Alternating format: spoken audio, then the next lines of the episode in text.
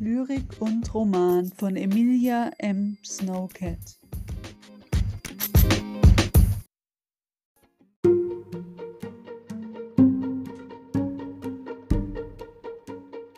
Urlaub mit Raumschiff ungenehmigt von Emilia M. Snowcat.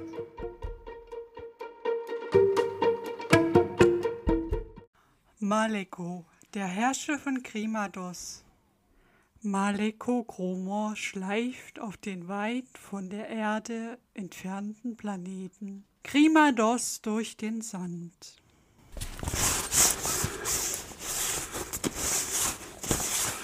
Die Wintertemperatur beträgt hier etwa 30 Grad, was recht angenehm ist im Vergleich zu den anderen Jahreszeiten.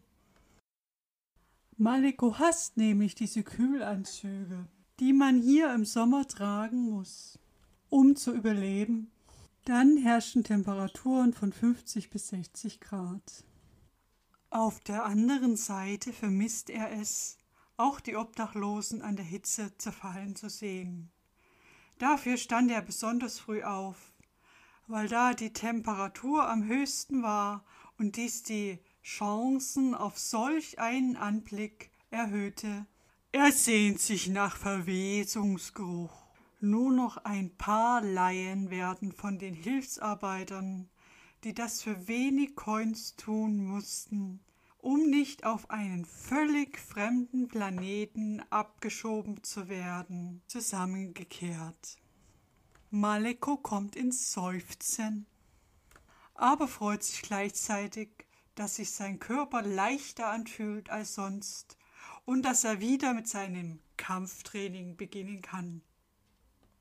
Er schaut auf das hellblaue Wasser, fühlt sich entspannt und gleichzeitig auch gelangweilt. Es wird Zeit, wieder zu verreisen, sobald er genug Muskeln angesetzt hat. Das war klar. Er spricht nie gern mit anderen, aber wenn, dann muss es einen bestimmten Zweck verfolgen, der dramatische Auswirkungen für sein Opfer hat. Alles andere ist nicht lohnenswert. Es kribbelt in seinem Bauch. Maleko ersehnt die Stärkung seines Körpers und seine Mundwinkel ziehen sich nach oben. Wenn er daran denkt, dass er ihn nicht mehr unter diesem lächerlichen Handtuch verstecken muss. Er überlegt, wie er am besten mit seinem Training beginnen soll und steuert zum zweiten Zertreten einiger Sandburgen an. Ein platter Tritt und schon fühlt er sich besser. Er spürt schon das Strecken seiner Bänder in den Knöcheln. Weiter tritt er durch den Sand in die Richtung der Stadt. Die Läden auf seinen Planeten sind sehr einfach gestaltet und ohne Technik. Alle Verkäufer besitzen keine Kassen, rechnen alles aus, was ihnen über das mit der Hand betriebene Laufband kommt. Das hat so seine Nachteile. Besonders wenn die Verkäufer mal wieder Kopfschmerzen bekommen, weil die Schlangen im Supermarkt so lang werden. Maleko stört es nicht weiter, denn er muss ja nicht selber einkaufen. Dafür hat er seine Diener. Er kann sich auch nicht recht vorstellen, wie anstrengend es tatsächlich für einen Bewohner diesen Planeten ist, mal schnell einzukaufen. Aber selbst wenn er es wüsste, würde er vermutlich noch Lust bekommen, einmal hier vorbeizusehen und die anderen dabei zu beobachten. Maleko liebt es, durch die Straßen seines zurückgebliebenen Planeten zu gehen. Er wünscht sich, jede Welt könnte so optimiert werden, aber wer weiß, vielleicht ist es ja auch tatsächlich umsetzbar. Maleko lacht und schmiedet große Pläne. Er betritt einen Laden, der nur Landkarten, Globen und Bücher verkauft. Der Ladenbesitzer erschreckt, als er hineingleitet, denn er scheint lange keinen Kunden mehr gesehen zu haben und wird sofort zappelig. Als der Verkäufer seine Brille richtig herum aufgesetzt hat, stockt ihm fast der Atem, denn er hat den beliebten Maleko noch nie live gesehen. Nur vereinzelte Bilder stehen von diesen in der Abstellkammer seines Büros. Für den Fall, dass er auftauchen sollte, Und jetzt war tatsächlich dieser Fall eingetreten, was ihm schon etwas Angst macht. Immer ruhig, meint Maleko. Ich will mich ja nur mal umsehen. Jawohl, sagt der Verkäufer und wird kein bisschen ruhiger, wackelt mit den Händen, als will er irgendetwas verstecken. Der Händler ist relativ dick, trägt eine braune Korthose, ein durchlöchertes T-Shirt und eine hellblaue Lederweste. Er beobachtet Maleko. Dieser läuft durch den großen Bücherladen und sucht nach einer Idee. Dabei klackt sein schwarzes Lederarmband und gibt Schreie von sich.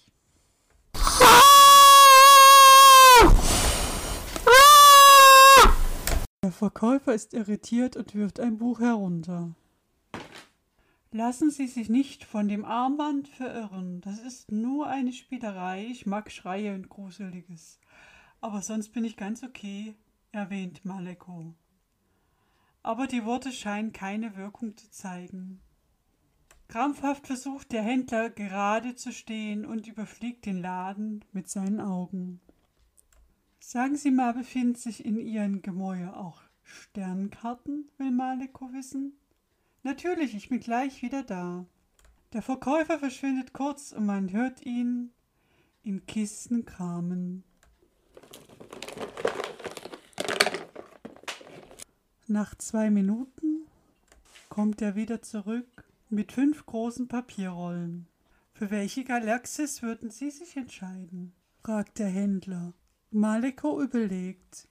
Es war gar nicht so einfach, sich für eine zu entscheiden. Vielleicht die Hiander-Galaxie oder die Goilhaus.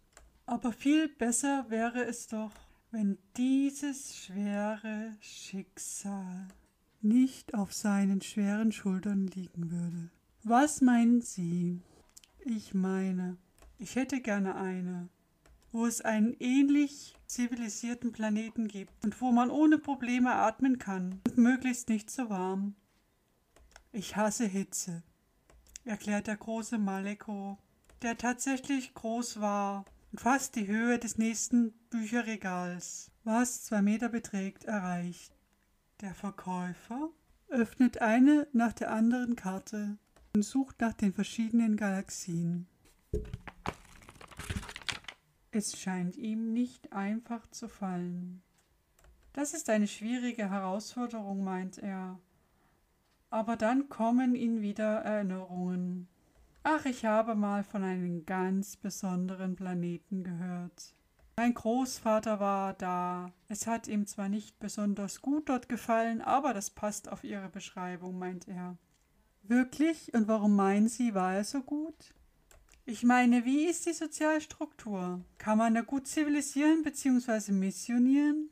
fragt Maleko offen heraus. Oder bin ich mir nicht sicher, aber sicherlich wäre es eine gute Sache, wenn man sich an diese Aufgabe machen würde. Praktisch ein guter Zweck. Er unterscheidet sich komplett von unserer Lebensweise. Mein Großvater musste damals ins Krankenhaus, weil er davon so geschockt war. Gerade um die Gefahr zu verhindern, wäre dieser Planet optimal.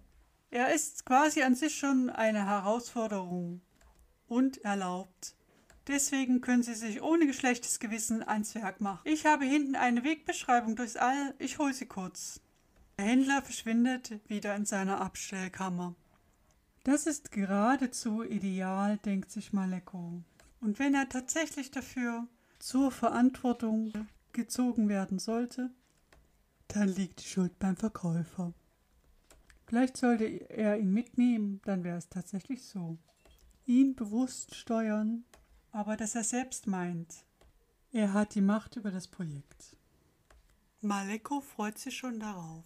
Der Verkäufer kommt mit einer dick gefalteten Karte zurück und übergibt sie Maleko der sich die vordere Seite davon ansieht, die eine wichtige Information enthält.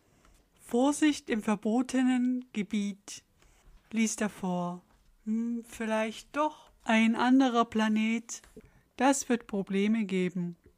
Von ganz oben, meint der Verkäufer. Äh, mag sein. Nein, nein, nein. Ich bin total begeistert von diesen Sternen. Und Sie offensichtlich auch. Da wird sich schon eine Lösung finden lassen, antwortet Maleko. Der Verkäufer holt ein sehr dickes Buch heraus aus der untersten Ecke. Es ist ein Meter breit, hoch und dick. Oh, das ist etwas groß. Können Sie mir das heimtragen? fragt Maleko. Oh nein, tragen kann ich es nicht. Daran wurde schon gedacht bei der Produktion. Der Händler kitzelt das Buch und aus ihm kommt ein riesiger Entenkopf mit Kulleraugen auf der oberen Seite und Elefantenfüße auf der anderen Seite. Das ist ja praktisch, meint Maleko. Allerdings aber zugegeben ist diese Buchelefantenente etwas dumm. Sie läuft nur mir hinterher. Ich müsste sie dann doch schon begleiten. Ausgezeichnet. Na, dann brechen wir doch auf, meint Maleko. Und alle drei Wesen verlassen den Laden. Sie streifen durch die Dunkelheit.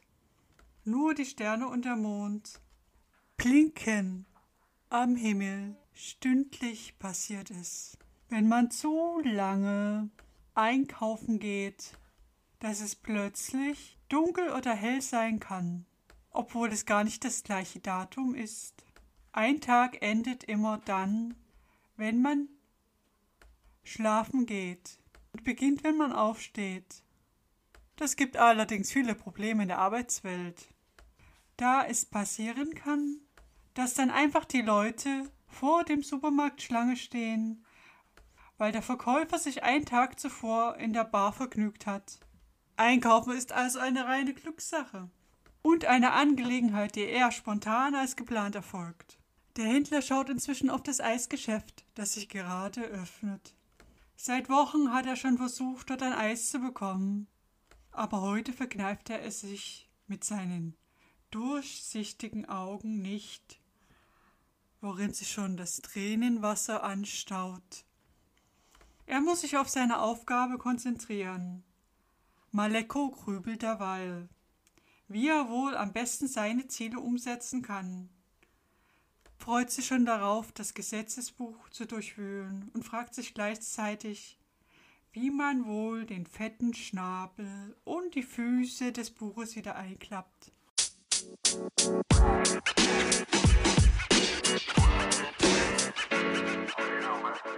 you